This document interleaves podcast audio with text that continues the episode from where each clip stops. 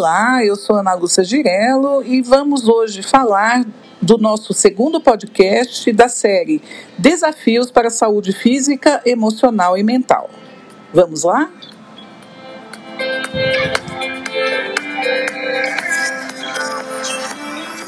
E hoje voltamos com a doutora Glauri Coelho, psicóloga, psicoterapeuta, terapeuta sexual e mestre em medicina do sono pela Unifesp. Uh, nós vamos falar hoje de um tema, uh, para mim é um tema novo, é um novo nome, talvez, para coisas antigas, mas achei interessante pensarmos em imunidade emocional. Então, o que é a imunidade emocional e como nós podemos melhorar a nossa capacidade de resiliência? Olá a todos que estão nos ouvindo. É, então, esse é um novo termo usado para a questão de saúde mental, mas o que nós queremos dizer é que assim, a gente não a gente não criou, né? É um termo que está sendo usado quando a gente quer melhorar a imunidade física. Que coisas a gente costuma fazer? Né? Se alimentar melhor, tomar sol, praticar atividade física para poder então ficar melhor, mais imune a infecções e outras questões de saúde que possam comprometer o nosso trabalho, o nosso funcionamento diário.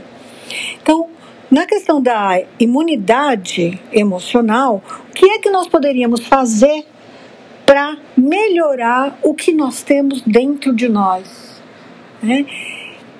que possa uh, nos fortalecer diante de, do, do estresse que a gente vive no dia a dia, principalmente nesse momento que é um estresse contínuo que já tem mais de um ano, né? Já passamos os 365 dias.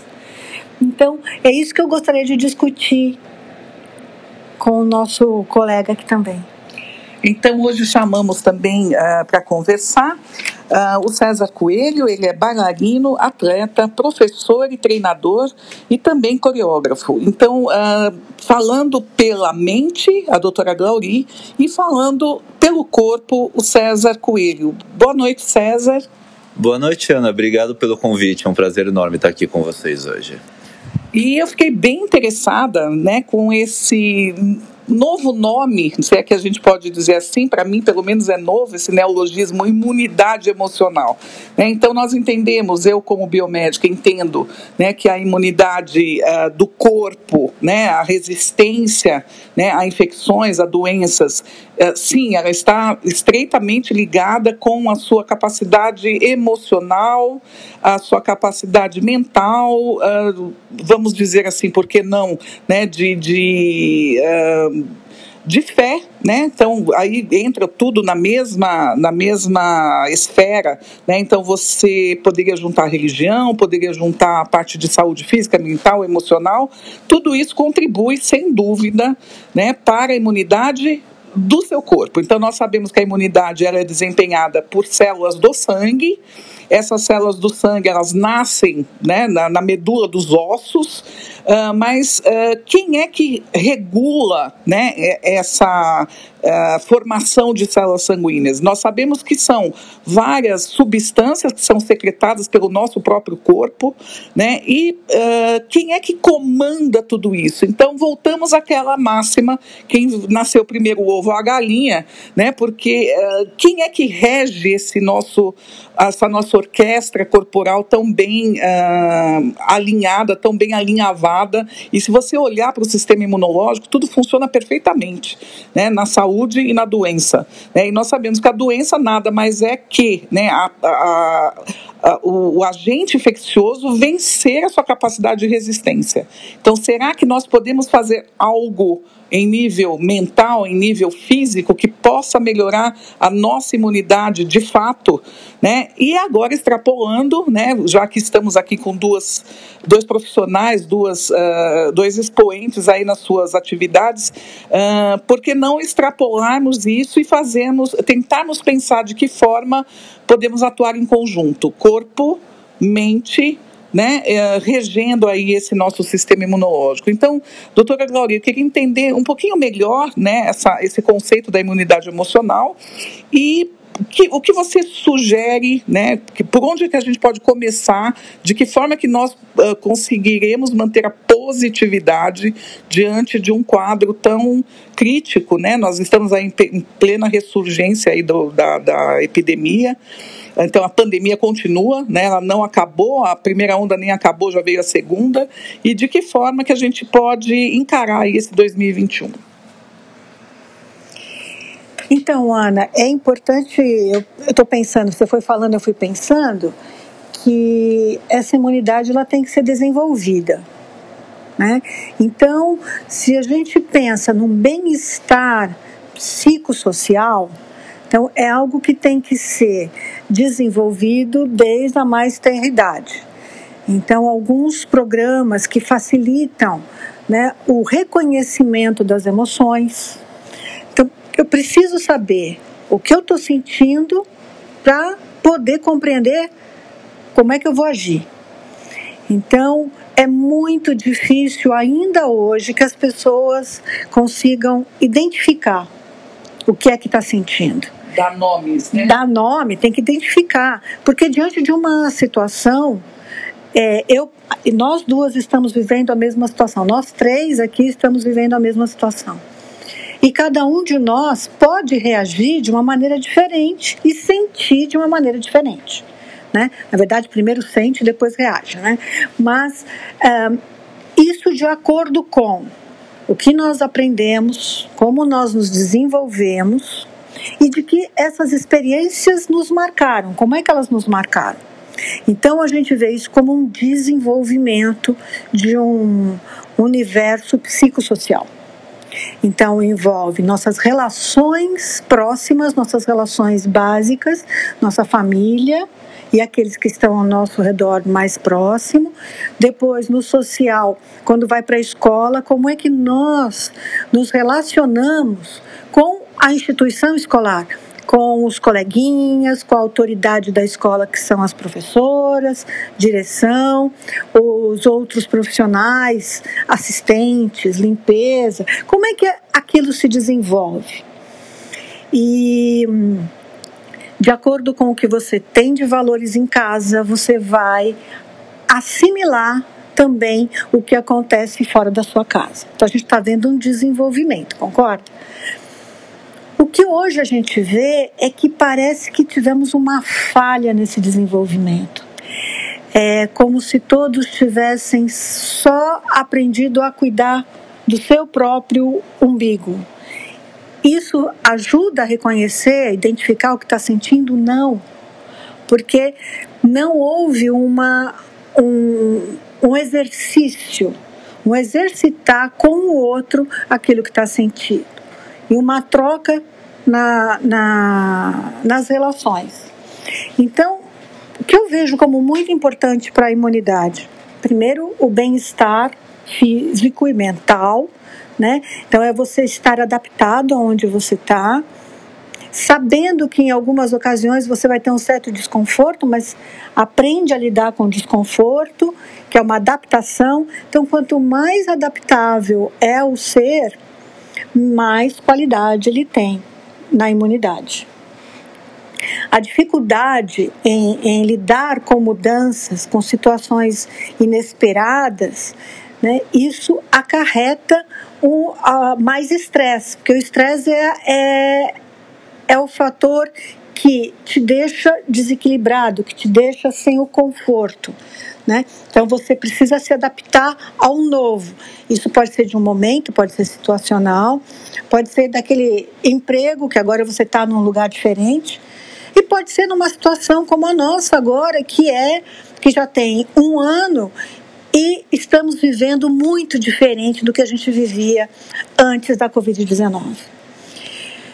Então, o que nós temos, a, a, o fator pessoal, que é saber identificar, depois o lidar com o outro e lidar com a situação em que se vive. Então, a qualidade desta, a capacidade imunológica está na qualidade dessas relações. E parece que então a gente chegou no momento crítico, porque, eh, no meu entender, se você olhar para a sociedade brasileira, vamos falar em nível Brasil, porque falar de mundo é um pouco mais complexo, mas se você olhar para a situação brasileira, esse, esse desajuste parece ser uh, fora de casa, então em nível social, né? então nível socioeconômico, político. Nós vivemos, não, não querendo debater aqui política, mas uh, nós vivemos uma situação delicada nesse âmbito que gera ainda mais desconfiança, desconforto, desajuste em termos sociais. Quer dizer, hoje você não só tem o desconforto uh, de, de estar numa situação de perigo ou de, de pouca, poucos recursos, mas também a instabilidade que vem de fora, né, de fora para dentro. Então eu falo até por mim, a minha sensação é: estou na minha casa, deveria me sentir protegida e acolhida. Porém, esses distúrbios externos acabam me gerando um nível de instabilidade emocional que eu te confesso que uh, tem ficado cada vez mais forte, né? Vou te falar que essa, esse medo de, por exemplo, não conseguir tomar uma vacina, né? Eu quero a vacina, eu quero me proteger, né? Então uh, essa essa insegurança de não saber o que vai ser do amanhã invadindo a porta da nossa casa e em contrapartida, obviamente que sai de casa, naturalmente não poderia ser nada melhor, porque também eu vejo que os nossos convivas não estão preparados também para lidar com essa mesma situação. Sim. E dentro das próprias casas você tem outros desajustes, né? tanto em nível emocional quanto discordância de ideias. Então eu imagino que seja hoje para uma mãe de cinco filhos ter os cinco filhos em casa né, sem o convívio social e tendo que lidar com o home office, tendo que lidar, às vezes, ela mesma com a instabilidade emocional e a pressão do trabalho, uh, e ao mesmo tempo se sai da porta para fora, que mundo é esse que ela vai encontrar lá fora? Né, e que segurança ela vai ter de, de deixar os filhos saírem de casa? Então, todo mundo fala, devemos voltar à escola, mas que escola é essa que eu vou encontrar depois? Né, então, o que eu vejo é um medo generalizado de todas as partes, né? tanto dentro do ambiente familiar quanto fora dele. Né? E, e, eu me pergunto, né, e é o que a gente estava comentando aqui no horário do intervalo, que essas cicatrizes eu acho que elas vão ser muito fortes. Né? Então, uh, parece que sim, a ruptura de uma, de uma era vem agora. Né? Então, a Covid ela marca, é um marco histórico, é uma ruptura na era na, na transição de eras aí, e essas cicatrizes que, que sejam físicas, que sejam emocionais, parece que devem perdurar aí por um grande tempo, né? Que, que história que a gente vai contar para os nossos filhos? Sim, aí quando você fala das possibilidades, né? Então, é, os filhos em casa, que precisam, dependendo da idade, precisam de atividades físicas, precisam do contato com aqueles da idade deles, precisam colocar essa energia para fora, precisam canalizar essa energia, porque energia retida se transforma em patologia. Então, e, e aí eu faço, falo para o César entrar né, nessa conversa, porque é, é essa atividade, é a forma de expressar o que está sentindo, né? Então você sabe muito bem como é, atleta e, e bailarino, como poder mostrar que a arte, que a prática de atividade física contribui para diminuir essa tensão que cada um de nós está vivendo. A Lúcia falou, eu tenho também a minha atenção em casa. Então, todos nós estamos vivendo isso. E como é que você está vendo essa possibilidade e a situação contemporânea? Ah, eu acho muito curioso quando as pessoas falam de criatividade, que geralmente sempre aparece na nossa cabeça uma imagem de que é alguma coisa lúdica, é alguma coisa que às vezes parece inacessível, que putz, é difícil, não consigo ter ideia, às vezes eu tô bloqueado, às vezes eu tô num dia ruim, mas é, se a gente puxar mesmo para esse lado do, da ludicidade, é, a gente tem muita coisa para aprender com as crianças, né? Que, por exemplo, é, como que a, a, organização desses ambientes está tendo que se desdobrar, né? Como é que uma escola está tá se virando para ser mais criativa e poder abordar esses temas, poder se virar com esses temas, poder seguir em frente nessa situação. Como que um, um estabelecimento, é, um restaurante, por exemplo, está se virando. Então, assim, é, a gente olha para uma criança, ela pega uma, uma espátula, ela pega um cachecol e pronto. Aquilo para ela é um, é um mundo de possibilidades, é um. Assim, ela inventa 3 mil jogos, 3 mil brincadeiras. E a gente, quando cresce, a gente parece que vai perdendo isso, né? E eu acho muito engraçado como a gente pode olhar para uma criança e falar: putz, é, a criança fez quatro brincadeiras com, com um lençol e, e, e, uma caneta. Então eu posso aprender com isso, eu posso pegar um, um recurso mínimo e o que, que eu vou fazer com isso para para é, para suprir para suprir as minhas necessidades de, de lidar com o que eu estou vivendo agora. Como que eu vou pegar essa folhinha de papel e, e fazer dela um, um, um mapa do tesouro para as minhas necessidades agora? Né? Então, às vezes a gente pensa, putz, é, eu posso não estar tá tão criativo, mas e se eu me inspirar em alguma coisa que esteja sendo? Né? E essa é o, é o nosso dilema, né? Como que a gente vai passar do hoje para o amanhã, é, mantendo esse equilíbrio, mantendo as ideias, mantendo a cabeça funcionando em ordem de preferência, né?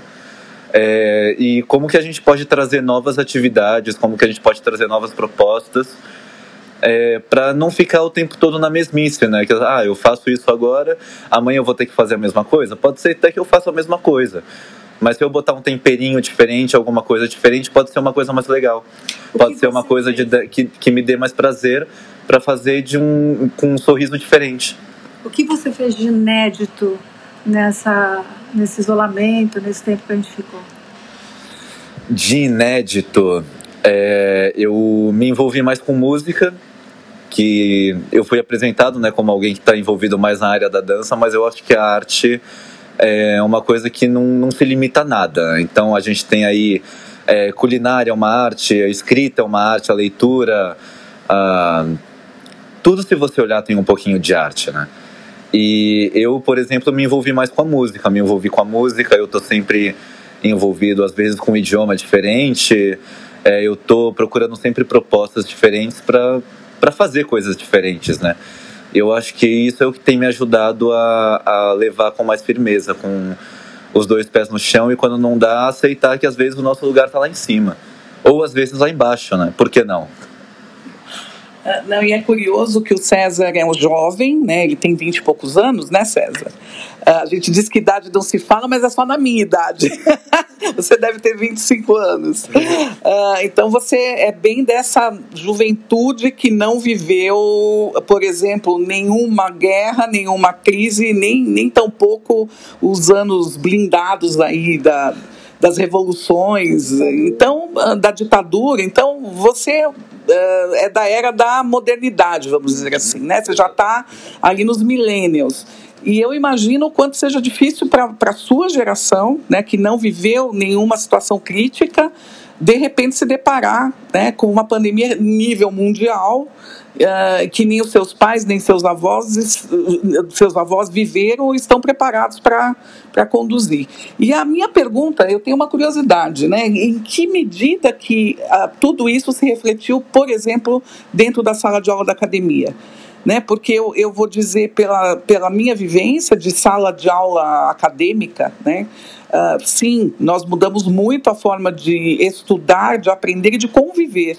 Né? Eu acho que as pessoas, uh, num primeiro momento, ficaram muito inseguras com o virtual, mas hoje encontram aí um conforto né? Porque eu vou encontrar as pessoas, meus pares, que falam das mesmas coisas, que uh, nós vamos dividir, né, um, um, tema ou a minha vivência, a minha experiência dentro daquele microambiente. Então virou um conforto. Eu mesma me sinto confortável em dar aula, em estar com meus alunos, mesmo apesar de todas as dificuldades do, do virtual.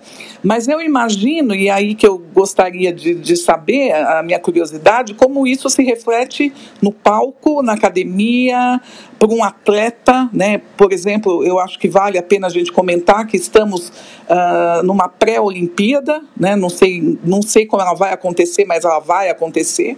Né? Então, a Olimpíada de Tóquio deve acontecer. Então, qual é, né, a saída para esses atletas? Como é que você conseguiu, né, superar, se é que superou, e como isso está refletindo dentro da sala de aula? Olha, eu não vou enfeitar muito não, tá difícil até agora. Desde o começo a gente recebeu esse impacto, assim. E aí quando a gente falou, nossa, a gente vai ter que dar um jeito de se virar em casa.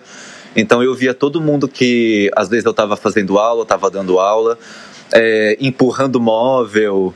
É, às vezes até quando a gente voltou no é, para o semipresencial, a gente tinha os nossos espaços delimitados, não podia passar daquilo, aí era aquela pressão de como que eu vou usar um espaço de, sei lá, às vezes uma sala de aula tem 40 metros quadrados. É, em 40 metros quadrados eu só poder usar um e-mail por um e-mail. Então era aquela coisa de, nossa, o que, que está acontecendo, né? E até hoje, agora que a gente vai voltar para essa questão do isolamento mais é, severo, né? É, voltar com essa coisa do empurra móvel e, e, se vira com o espaço que tem em casa, usa uma cadeira, é, é aquela questão da criatividade, né? A gente tem que fazer o, o se vira com o que tem do jeito que dá. Mas é, quando você me pergunta como que as, as relações é, se mantiveram ou não se mantiveram, é uma, é uma questão muito curiosa. Porque a dança é sempre essa questão da troca, né? Tem muita gente que gosta de dançar individualmente, mas independente disso, tem que ter uma troca com alguma coisa. Às vezes é, essa pessoa que dança sozinho está se inspirando num vídeo que apareceu no Instagram, no YouTube. É, às vezes é alguém que deu um toque, às vezes ele viu uma pessoa andando na rua de um jeito diferente. Então, querendo ou não, essa pessoa não está sozinha, né?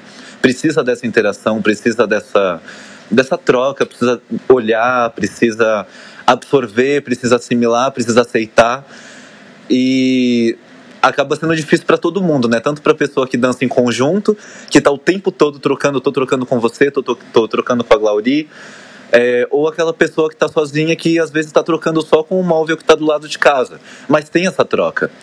Então acaba sendo um desafio é, em, em vários ângulos e acredito que dê até para relacionar com a questão da empatia, né? Que foi abordado no outro episódio de ah eu não estou entendendo é, o que eu estou sentindo, não estou entendendo o que você está sentindo. Então, como é que eu vou externar aquilo que eu não conheço, ou que eu até posso conhecer, mas às vezes eu distorço, porque é uma realidade muito diferente. É, então, é uma questão a se pensar, né? Então, César, eu estava escutando você agora estava pensando questão da criatividade, né? Nós somos criativos, o ser humano é criativo, o homem é criativo. Isso é um, é um, é um fator inerente ao ser humano. E você falou, ah, a criança consegue brincar com cachecol e um pedaço de pau ali, alguma coisa, é, e depois cresce, e aí fica tudo embotado, né? Então fica. E aí as doenças começam a aparecer. E nesse momento, desde o ano passado, essa questão do fazer uso de um momento de prazer, de relaxamento, pode ser qualquer coisa, é só você não ficar naquele momento pensando nas suas preocupações. Né? É ter um lápis e um papel e rabiscar. Né? É, muita gente foi, foi cuidar de jardim, né? Ou aprendeu a fazer pão. Aprendeu a fazer pão, né? É, é, é o desenvolver algo que lhe dê prazer. E aquele momento, né, é, como, como você, né, Ana, que, que diz que gosta de inventar na cozinha, né, de fazer experiências na cozinha, é um momento de prazer é, é, é fazer aquilo curtindo, você está cuidando do seu emocional, você está fortalecendo a sua imunidade. É você estar com alguém que você quer bem e que também te quer bem e ter uma conversa saudável, isso também fortalece. Né, trocar ideias. Não precisa só o tempo todo pensar nas preocupações, nas obrigações. Precisamos ter momentos de relaxamento. E aí, é, você sabe melhor que eu, né, César? É alongamento, é yoga, algumas atividades físicas que também proporcionam relaxamento mental. É, a gente vê sempre aí, né? A gente está cansado de ler sobre os benefícios da atividade física, liberação de hormônios, etc, etc. E, mas eu acho que falta um pouco ainda das pessoas entenderem que não vai acontecer sozinho. Então é aquela questão, putz, eu pensei e vai acontecer, não vai. É, ah, eu quero sair para caminhar de manhã. Eu quero é, começar uma atividade. Eu quero, eu quero, eu quero, eu quero, eu quero. Tá. Todo mundo quer alguma coisa, né? Mas o que complica é na hora de botar em prática, que às vezes a pessoa tá tão, é, como eu posso dizer, focada no que está impedindo, que ela se desmotiva de tomar atitude, de realmente começar, de ir atrás, de falar, ah, eu tenho isso aqui para para começar. Dá para começar? Dá, ou não dá, mas se não dá, como é que eu vou fazer? Posso pedir ajuda para alguém? Será que um amigo meu não conseguiria me ajudar? Será que eu não tenho alguém que, que me encaminhe para pelo menos começar a me sentir motivado para fazer? Né? Então é aquela questão que a gente tinha abordado antes, né? O que, que eu tenho agora, o que, que eu vou fazer com isso, como eu vou fazer, que horas eu vou fazer. Eu creio que seja uma questão até mesmo de planejar, mas não planejar pelo planejar, planejar para fazer. E isso me fez lembrar no começo da pandemia que parecia um concurso de quem é que fazia mais coisa dentro de casa. Era um concurso de produtividade. Né? As pessoas ficaram malucas porque tinham 10 mil lives todo dia. Então era a live do fulano, do Beltrano, do, do artista, do cantor. E uma tinha que fazer pão, a outra tinha que cozinhar. E de repente eu me peguei numa etapa lá nos idos de abril, de maio, cansada de ficar em casa, de tanto fazer coisas, de ser produtiva. Vou arrumar gaveta, vou uh, mudar os quadros de lugar, vou pintar a casa e um ano depois, que energia nós temos de continuar fazendo as mesmas coisas? Ah, por sorte ou por azar, eu gosto de estudar, então eu me meti com mil cursos diferentes, mas isso é o que eu gosto de fazer. Então, eu imagino que aqui cada um de vocês que nos ouvem é, deva ter um objeto de interesse, né, que seja desenhar, que seja cozinhar, que seja fazer bolo, fazer pão, pintar, né, ou nada disso. O, o seu relaxamento se dá à frente da televisão, ok.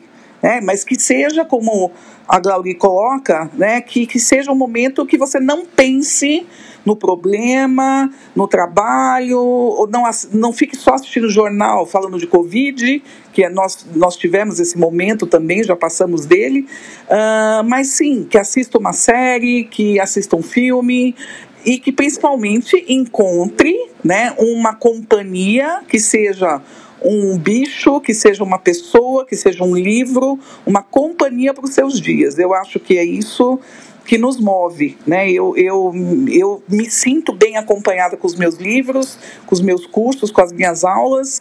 Uh, isso faz com que o cérebro funcione. Eu acho que para quem me conhece sabe, eu nunca fiquei dentro de casa, então eu tenho uma vida há 20 anos de trabalhar fora de casa e fui obrigada a conviver, né? Então, essa rotina massacrante da, da casa, acorda, cozinha, dorme, etc., eu preencho né, com as coisas que eu gosto. Então, eu acho que o desafio de cada um que nos ouve é pensar em que medida que pode fazer alguma coisa por si que te dê esse momento de prazer que a Glauri propõe e que, de preferência, né, esteja conjuminada, conjugada aí com uma atividade física. Eu mesma, gente, confesso, estou fazendo pilates. Isso é um milagre, né? Uma vez por semana, pelo menos, eu me dispus, eu me agendei, eu me planejei, está na minha agenda. Né, e nada me demove. Né? Então, nós temos que ter, concordo com você, a persistência. Né? Eu acho que duas palavras eu acho que marcam esse, essa transição de um ano, né? É persistência e resiliência. É, é se, se nós pensarmos que não, não sabemos quando isso vai acabar, né? É claro que a gente está mais perto do final disso do que o ano passado, muito mais perto, mas ainda não sabemos. O que nós sabemos é que ainda precisamos seguir regras e elas não podem ser é, uma exigência que nos machuque. Não pode. Por isso ela tem que ser compreendida. A gente precisa compreender por que, que existe aquela regra. Para que, que existe aquela regra? Aí a gente não vai entender como obrigação. A gente vai compreender como uma vivência pelo nosso bem e o bem de todos. É claro que é, é muito tempo vivendo esse novo jeito de vida. É, é, a gente está há muito tempo com muito, muitas restrições, muitas restrições. E, e afeta todos nós, afeta cada um de nós. O que nós temos que ficar atentos é: podemos buscar ajuda? Devemos buscar ajuda? O que eu posso fazer para eu me sentir melhor com o que eu estou vivendo? Então, é, esse ano a gente da área da psi está trabalhando muito mais ah, ah, o que era uma coisa esporádica, que era o atendimento online, ele passou a ser agora que via de regra. E isso fez com que ah, os pacientes até faltassem menos, porque eles estão em casa, não tem como faltar, não sei, ah, é que eu estou com uma reunião aqui, não vou poder fazer hoje, tal. Mas é muito mais difícil, então a adesão foi maior e, e aí as pessoas estão entendendo que muita, muito a gente ainda não sabe. Né? Elas não sabem muito ainda sobre a sua própria saúde. Então, esse é o momento de aprender a identificar as emoções, saber o que fazer com elas e cuidar de, do nosso universo de saúde. É, eu sempre me norteio assim para direcionar pelo menos um pouquinho do meu dia, um pouquinho da minha semana, um pouquinho do meu planejamento. É, quatro coisinhas que eu gosto de chamar de quarteto fantástico: é, o que eu quero, o que eu preciso, o que eu tenho e o que eu faço. São as coisas que eu tenho utilizado bastante, pelo menos para passar por esses momentos, né? De ter que se reinventar de do que, que eu tenho disponível, o que, que eu vou fazer, é, o que, que eu preciso fazer para que isso esteja valendo a pena tanto para mim quanto para quem está envolvido no, no, no, trabalho, no projeto, na atividade, enfim. É, o que eu tenho disponível, o que, que eu quero que tenha e o que, que eu vou fazer para ter tudo isso ao meu alcance, né? Acho que isso é uma coisa que se todo mundo parasse pelo menos uns três minutinhos do dia para pensar, a situação podia estar um pouquinho diferente para todo mundo, né? Então a gente não precisa correr maratona, né? não precisamos ser um atleta do ano, né? não precisamos cozinhar loucamente, nem precisamos limpar a casa todo dia, né? porque uh, não é um concurso de produtividade, continuo dizendo, mas sim agora inauguramos então após 365 dias, um novo momento de pensar nas quatro coisinhas mágicas, quarteto fantástico. O que eu tenho, o que eu posso fazer com isso, uh, e de preferência sempre com foco né, no meu bem-estar físico e emocional certo? Então, melhorar a nossa imunidade emocional, melhorar a, a, sua capacidade de lidar com essa situação, né? E de preferência não se esquecendo do outro.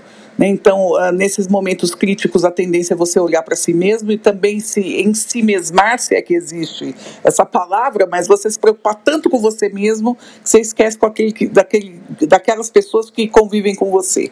Né? Então, uh, nós convidamos vocês a pensar né, no Quarteto Fantástico, né, de como melhorar a sua imunidade uh, emocional e também de encontrar alguma coisa que te faça bem, que seja motivacional né, para o seu dia. Então, eu vou acordar porque eu preciso fazer alguma coisa que eu gosto, né, e não simplesmente acordar por acordar para mais um dia. Eu acho que essa falta de perspectiva é que deixa os dias das pessoas muito vazios e sem sentido né? Não sei, Glauriz, você que me corrija, porque eu não sou uma especialista, né? Mas o que eu vejo é, eu preciso ter uma motivação para acordar e para vencer essa, essa etapa.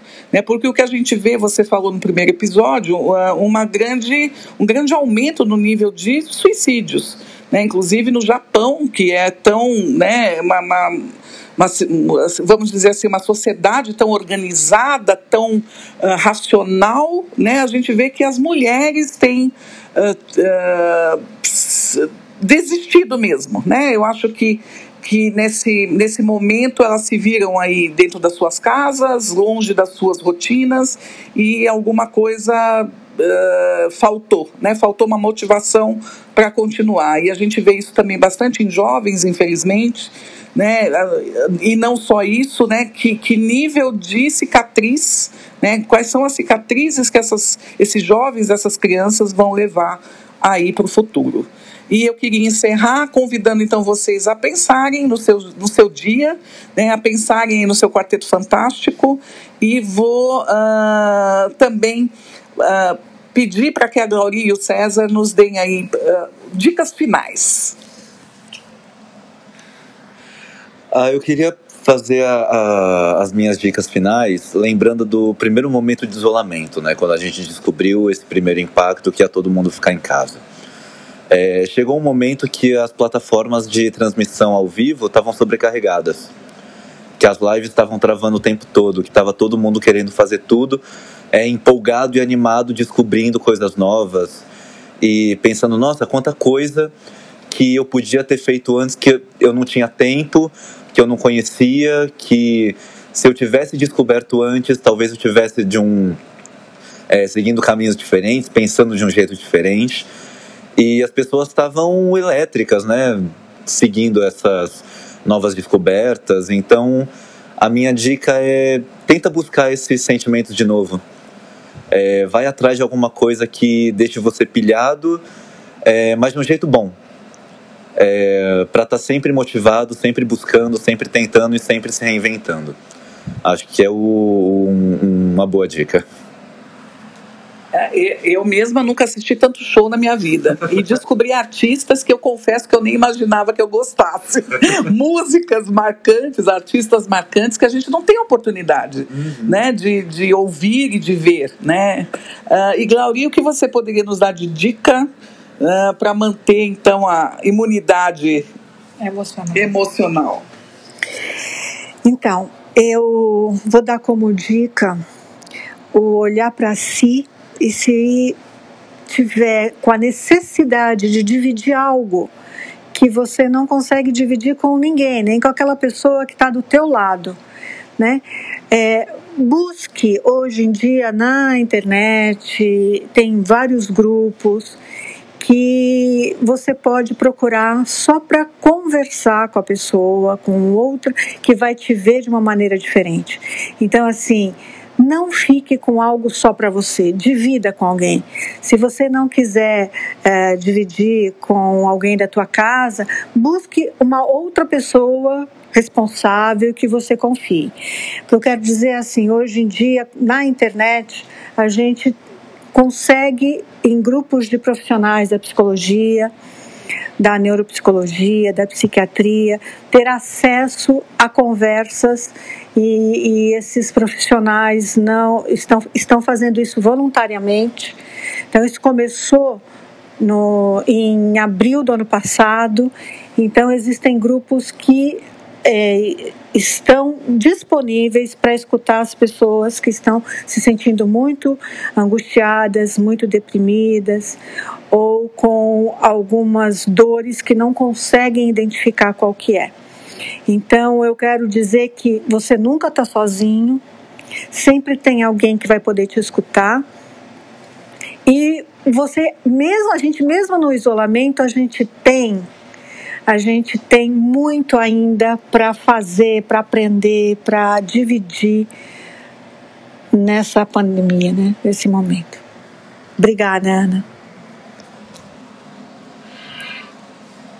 Uh, inclusive, dividir, né? Estamos dividindo a nossa experiência aqui.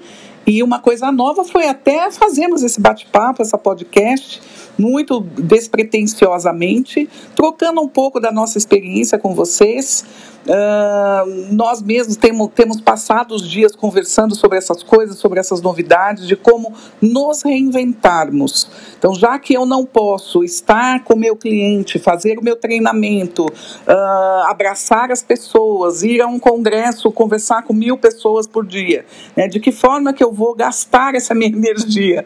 Né?